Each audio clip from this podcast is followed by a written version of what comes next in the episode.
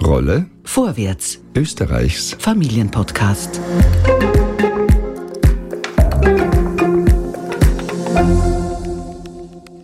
Hallo und herzlich willkommen bei einer neuen Folge unseres Podcasts. Dass sich mit Kindern das Leben verändert, ist eine Binsenweisheit, dass Frauen, die nach der Karenz wieder in den Job einsteigen wollen, mit nachteiligen Änderungen rechnen müssen, mittlerweile leider auch. Nahezu jede Frau weiß, jede fürchtet, nach der Karenz nicht mehr die Position, nicht mehr die Aufgaben zu haben, die sie vorher hatten. Sandra Knopp hat für uns mit Betroffenen gesprochen.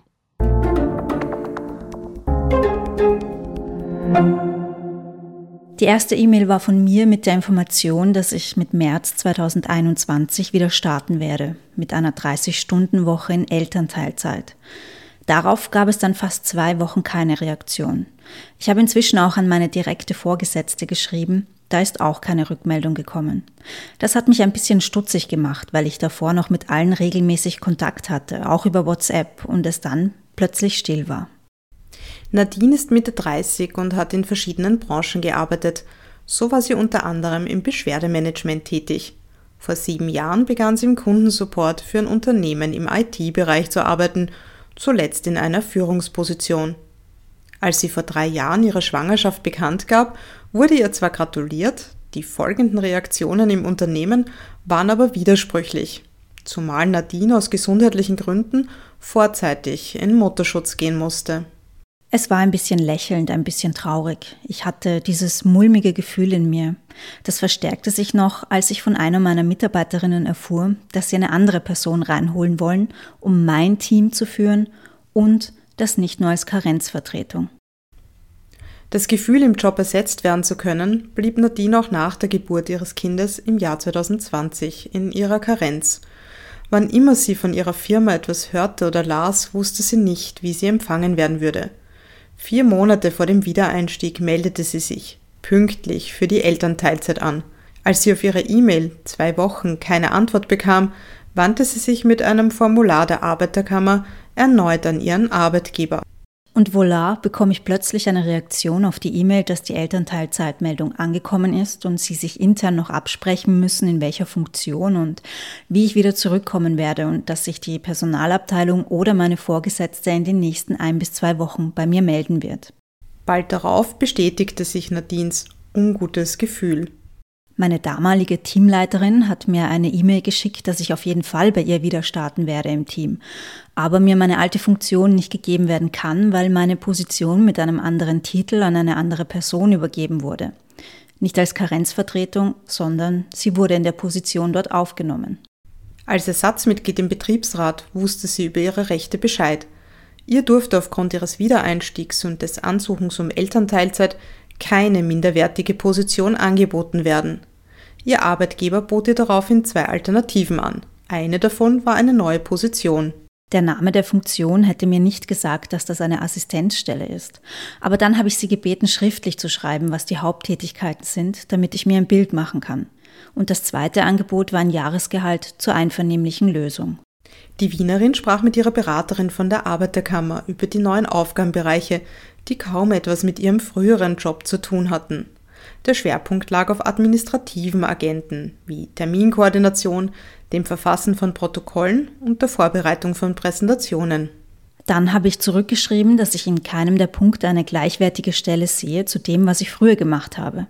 Ich habe den gesetzlichen Anspruch, eine gleichwertige Position zu haben und deshalb würde ich mir wünschen, dass ihr euch für mich eine bessere Position überlegt. Ich habe nicht Nein gesagt, aber ich habe ihnen klipp und klar gesagt, ich möchte etwas anderes und ich möchte nicht die einvernehmliche Lösung. Der Konflikt ging weiter. Nadine wurde keine Leitungsfunktion angeboten. Sie betont, dass sie sich für diese Aufgaben nicht so gut gewesen wäre, aber es ging ums Prinzip. Es ist nicht so, dass mich die Tätigkeit an sich verletzt hat, sondern im Unternehmen, wo ich in einer Führungsposition gesessen bin, plötzlich Assistentin zu sein, das konnte ich innerlich einfach nicht. Alle Kolleginnen, die mit mir auf einer Ebene waren, wenn man sich das im Organigramm ansieht, wären mit mir im Meeting gesessen und ich hätte das Protokoll schreiben sollen. Das Unternehmen drängte sie, sie solle doch die einvernehmliche Lösung mit der Auszahlung eines Jahresgehalts annehmen. Dem folgte eine wilde, langwierige E-Mail-Korrespondenz. Nadine fühlte sich gezwungen, sich zu fügen, aber ihr war das Angebot zu niedrig, zumal sie wusste, dass sie als Mutter in Elternteilzeit einen Kündigungsschutz bis vier Wochen nach dem vierten Geburtstag des Kindes hatte. Ich habe Ihnen auch erklärt, warum. Ich muss mich bei einem neuen Arbeitgeber als dreifache Mutter mit einem Kleinkind beweisen. Das wird nicht einfach. Ich muss die Zeit, bis ich einen neuen Job finde, auch durchkriegen, im Gegensatz zu der Sicherheit, wenn ich im Unternehmen arbeite. Zunächst erhöhte das Unternehmen das Angebot für eine einvernehmliche Lösung nur geringfügig. Nach langem Hin und Her in Abstimmung mit der Arbeiterkammer einigten sich ihr ehemaliger Arbeitgeber und sie dann doch auf eine einvernehmliche Lösung. Nadine bekam deutlich mehr als ursprünglich angeboten. Der Konflikt hat ihr aber emotional zugesetzt. Sie fühlte sich verletzt, auch wenn sie sich auf ihr familiäres Netzwerk verlassen konnte, etwa wenn es um die Betreuung für ihr jüngstes Kind ging. Die Wienerin wollte unbedingt wieder arbeiten, was ihr unter einigen Anstrengungen inzwischen auch wieder gelungen ist. Es war nicht einfach, den neuen Job zu bekommen. Ich habe nach hunderten Bewerbungen auch 20 bis 25 Gespräche gehabt in den letzten Wochen. Es kam immer wieder die Frage, warum ich dort aufgehört habe. Und natürlich kommt mein Kind und damit verbunden die Elternteilzeit automatisch ins Gespräch. Dann fragen sie, wie sieht das mit der Kinderbetreuung aus? Besonders wenn ich sage, dass ich Vollzeit arbeiten will. Es war nicht einfach, aber anscheinend hat meine lächelnde Seite die Leute dann doch überzeugt. Danke, Sandra. Und jetzt übernimmt Lisa. Sie spricht heute mit Arbeiterkammer-Expertin Gerlinde Hauer über den Wiedereinstieg nach der Karenz.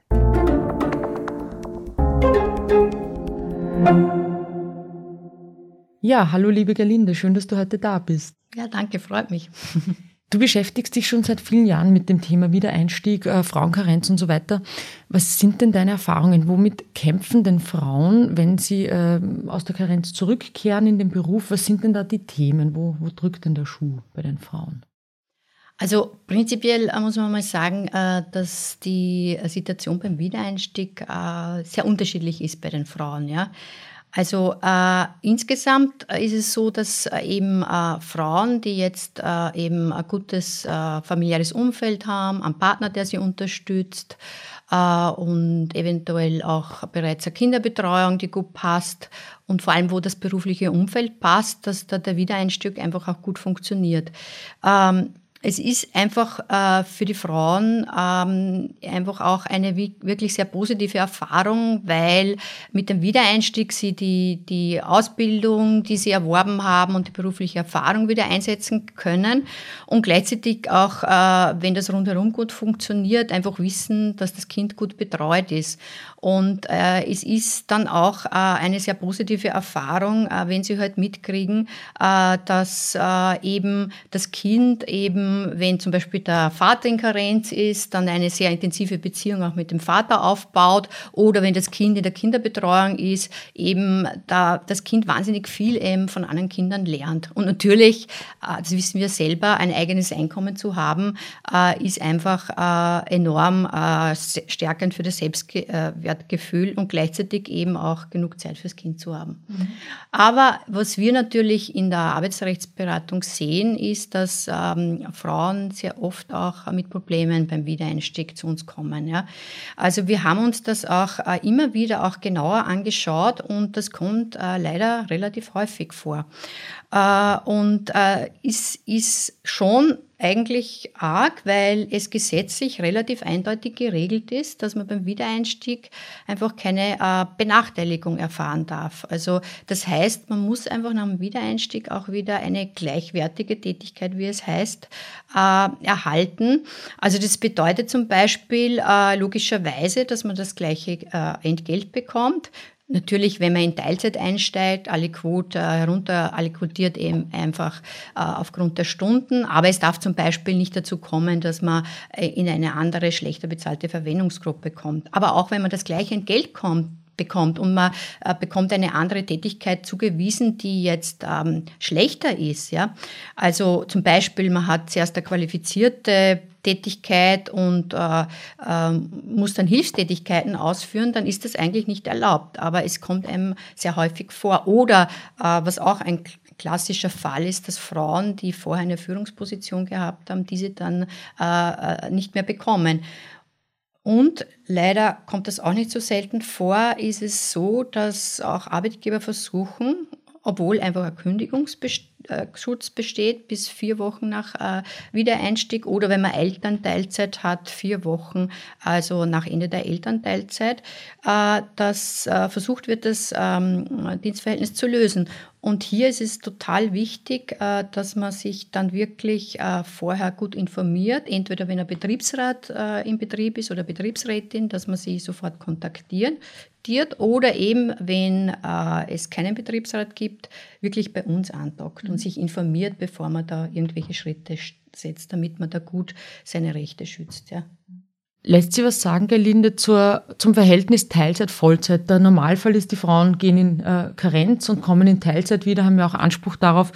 Äh, wie ist denn das äh, numerisch? Wie viele Frauen kommen sozusagen in Vollzeit wieder, so sie es davor waren, und wie viele äh, gehen dann in, in die Teilzeit? Ja, du hast es eh schon ganz richtig gesagt, also dass äh, der Großteil der Frauen ähm, eben in Teilzeit zurückkommt, im Unterschied halt zu den Männern, die fast ausschließlich wieder Vollzeit arbeiten. Äh, und was äh, vor allem auch ist, äh, sie bleiben auch relativ lange dann in der Teilzeit. Also da kann man zum Beispiel nehmen die, die Daten der Statistik Austria, die zeigen, dass drei Viertel aller Frauen, die Kinder bis 15 Jahren haben, in Teilzeit arbeiten. Also da kann man sich schon ungefähr vorstellen, dass das natürlich nach Beginn, also mit dem Wiedereinstieg nur höher ist, aber dass das einfach sehr lange so bleibt. Ja.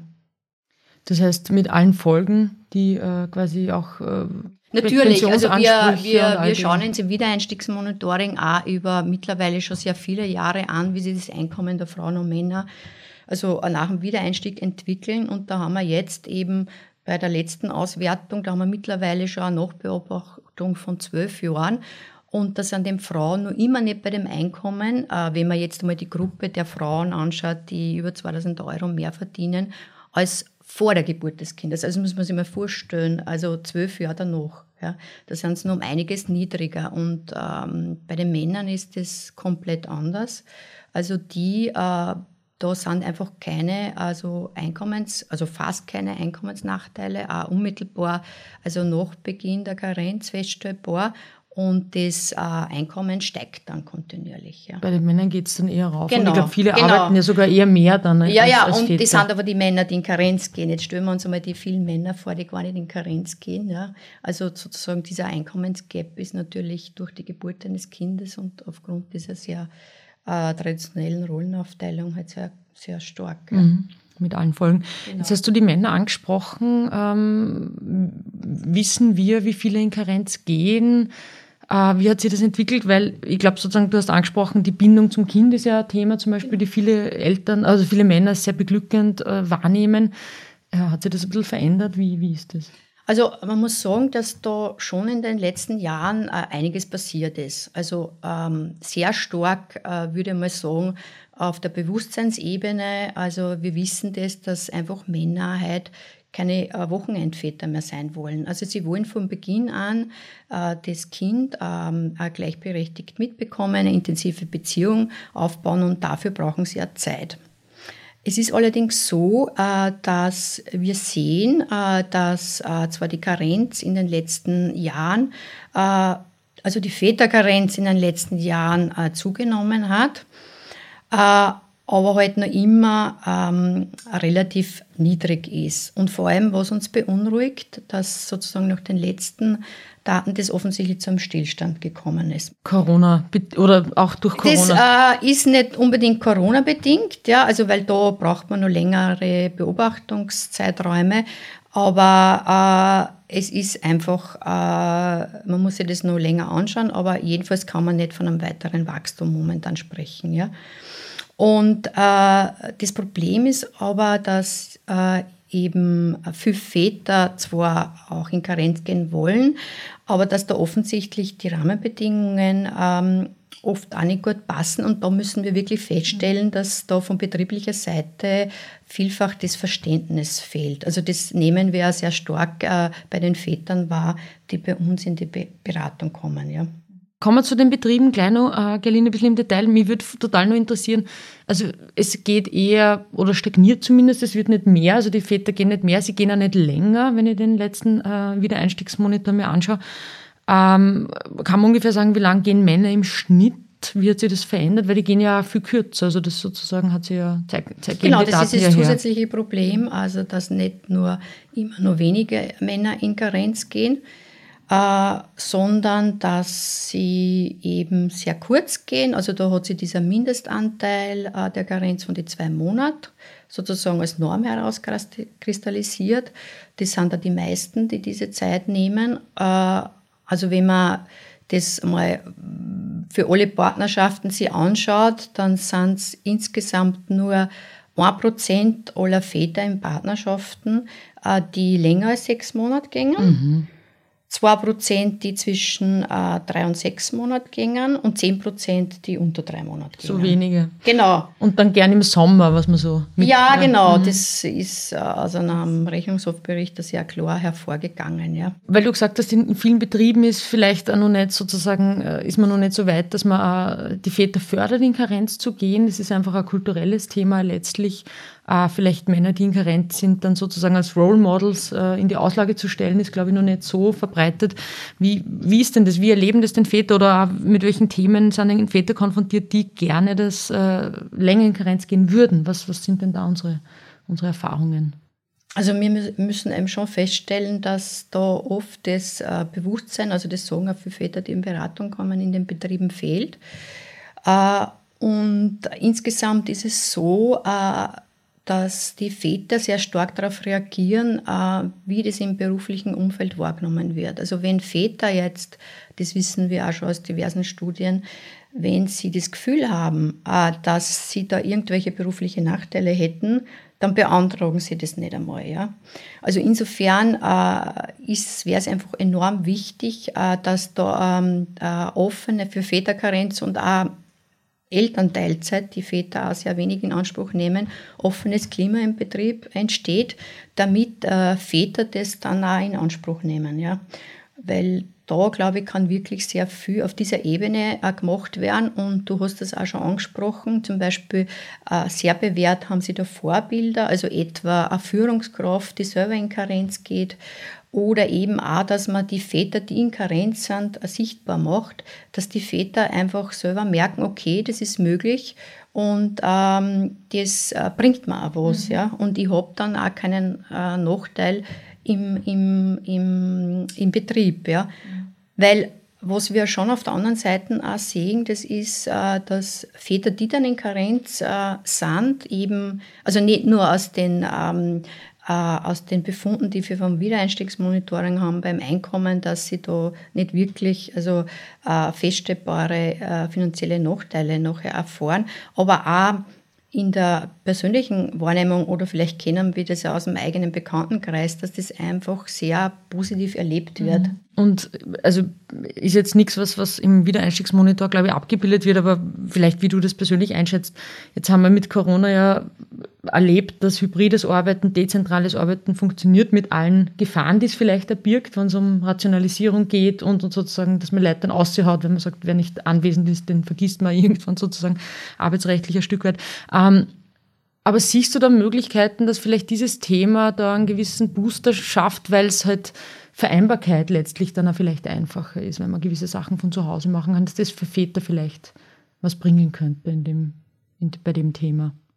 Ich glaube, dass es jetzt nicht speziell ähm, ähm, ein Thema ist für Väter. Also das kommt immer genau auf die Umstände an und das ist so wie für Väter, für Mütter kann es vorteilhaft sein oder nicht. Also das, mhm. glaube ich, ist immer auch individuell zu beurteilen. Ja. Also ich, was ich auf jeden Fall glaube, weil du die Corona-Pandemie angesprochen hast, dass sozusagen schon ein bisschen ein Risiko besteht, dass man jetzt wieder stärker auf diese äh, traditionellen äh, Rollenaufteilungen jetzt zurückgreift, weil einfach die Unsicherheiten auch gestiegen sind.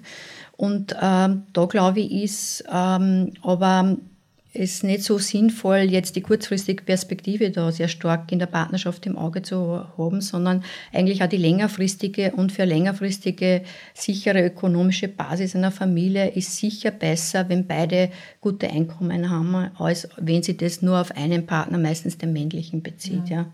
Und natürlich für die Frauen selber ist für die eigene finanzielle Absicherung das enorm wichtig, weil das Einkommen ist das, was dann Basis ist, äh, spätestens bei der Pension für eine gute Pension, aber natürlich auch im Falle einer Arbeitslosigkeit. Mhm. Und man weiß ja, wie die Arbeitswelt heute ist, das kann einfach auch jeden und jede treffen. Ja.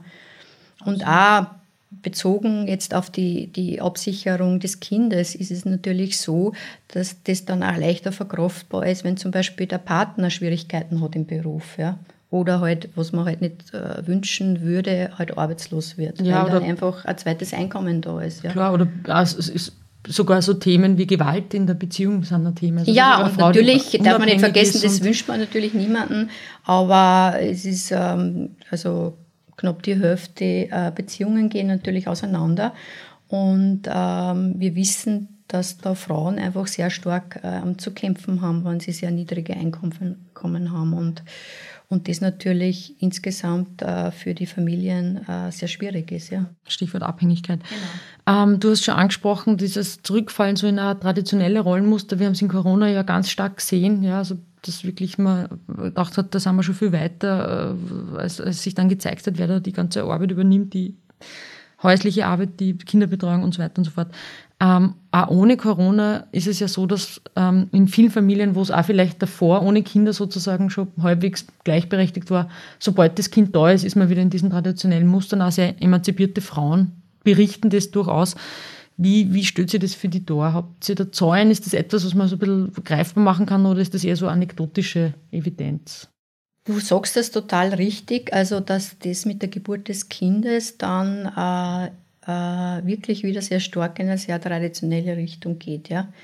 Und äh, man ist eigentlich selber erstaunt, aber wenn man jahrelang mit diesen Zahlen arbeitet, äh, dass das so stark auseinanderklafft. Ja? Also da äh, denke ich mal, ist einerseits schon äh, sehr viel weitergegangen im Bewusstsein, aber es fehlt offensichtlich an den Umsetzungsmöglichkeiten von den äh, Partnern selber, dass sie das dann wirklich äh, äh, partnerschaftlich äh, umsetzen können. Ja? Also wenn ich jetzt äh, anfange, äh, ich habe eh schon ein bisschen die, die, die Karenzzahlen bei den Vätern genannt. Äh, es ist so, äh, dass eben es eigentlich auch schon beginnt beim, beim Papamonat. Also es ist so, dass den ähm, nach wie vor eben weniger als 10 Prozent der Männer in Anspruch nehmen. Also das ist die Zeit unmittelbar nach der Geburt des Kindes, äh, wo in der Regel auch die, die Mutter im, äh, im Mutterschutz ist. Und da haben wir ähm, zumindest eine steigende Tendenz. Aber eben äh, bei der Karenz, habe ich eh schon gesagt, sind sehr wenige Väter, die in Karenz gehen. Man muss sich vorstellen, in jeder fünften Partnerschaft äh, geht weder der Partner in Karenz, äh, nur bezieht er Kinderbetreuungsgeld. Ja? Und das heißt im Umkehrschluss, acht von zehn Frauen äh, stemmen das eigentlich alleine. Ja? Und jetzt kann man sagen, jetzt können vielleicht die, mh, mm, ein paar Väter, die eben nur Kinderbetreuungsgeld beziehen, äh, eine Arbeitszeitreduktion haben. Aber da wissen wir auch aus anderen Daten, dass das sehr wenige Väter sind, die in Elternteilzeit sind. Ja. Und äh, dann setzt sich das eben fort. Also ich habe eh schon erwähnt, dass der Großteil der Frauen in Teilzeit zurückkommt nach dem Wiedereinstieg. Äh, auf der anderen Seite sind das aber total wenige Väter. Also das Erschreckende ist eigentlich, dass die äh, sogar Väter äh, mit Kind, mit betreuungspflichtigen Kindern weniger in Teilzeit gingen wie Väter insgesamt, ah, wie Männer insgesamt. Also und mhm. man kann eigentlich, also es ist fast ein bisschen untertrieben, wenn man da von einem Gap, also von einer, von einer Kluft spricht. Das ist ein riesengroßer Krater, der sich da auftut zwischen Männer- und Frauenarbeitswelten eigentlich mit der Absolut, Geburt. Ja. Total, ja, Wahnsinn. Mhm. Schauen wir ein bisschen in Richtung Lösungsansätze, Gelinde. Was, was, an welchen Hebeln könnte man denn drehen? Spontan wird mir einfach ein Fraueneinkommen, also wenn ich in einer Branche arbeite, wo ich wenig bezahlt kriege, dass ich mir irgendwann die Frage stelle, im ländlichen Raum, wo vielleicht viel privat zu zahlen ist an Kinderbetreuung, das macht keinen Sinn zu arbeiten, weil das rennt eins zu eins in die Kinderbetreuungskosten, könnte eine Überlegung sein. Natürlich sind es Perspektiven, das Umfeld in der Arbeit. Wie, wie würdest du das sehen? Was, welche Hebeln gibt es denn? Natürlich, die Einkommensunterschiede insgesamt zwischen Männern und Frauen äh, haben da einen großen Anteil und natürlich wäre es äh, besser, wenn äh, eben Frauen stärker in besser bezahlten Berufen einerseits äh, kommen, äh, aber natürlich auch, dass die Berufe, wo hauptsächlich Frauen sind, dass die besser bewertet äh, werden, sprich mehr Einkommen ist. Ja. Gleichzeitig glaube ich, dass schon ähm, es ist ganz wichtig ist, dass eben, wie wir schon erwähnt haben, das wirklich auch von der Politik stärker in den Fokus gerückt wird, dass man partnerschaftliche Teilung will. Und da glaube ich, äh, dass äh, es schon noch äh, Spielräume gibt, eben zum Beispiel ähm, durch also gesetzliche Möglichkeiten auf politischer Ebene, dass man da stärkere Anreize setzt. Ja. Also da, da geht es an eigentlich schon äh, bei der jetzigen Regelung, die, die, die meiner Meinung nach äh, völlig kontraproduktiv ist Richtung Väterförderung, äh, dass ähm, der Familienzeitbonus von 700 Euro, den man kriegt, wenn man im Papamonat mhm. geht als Vater, der dass der dann, wenn man das Kinderbetreuungsgeld in Anspruch nimmt, einfach äh, abgezogen wird. Ja.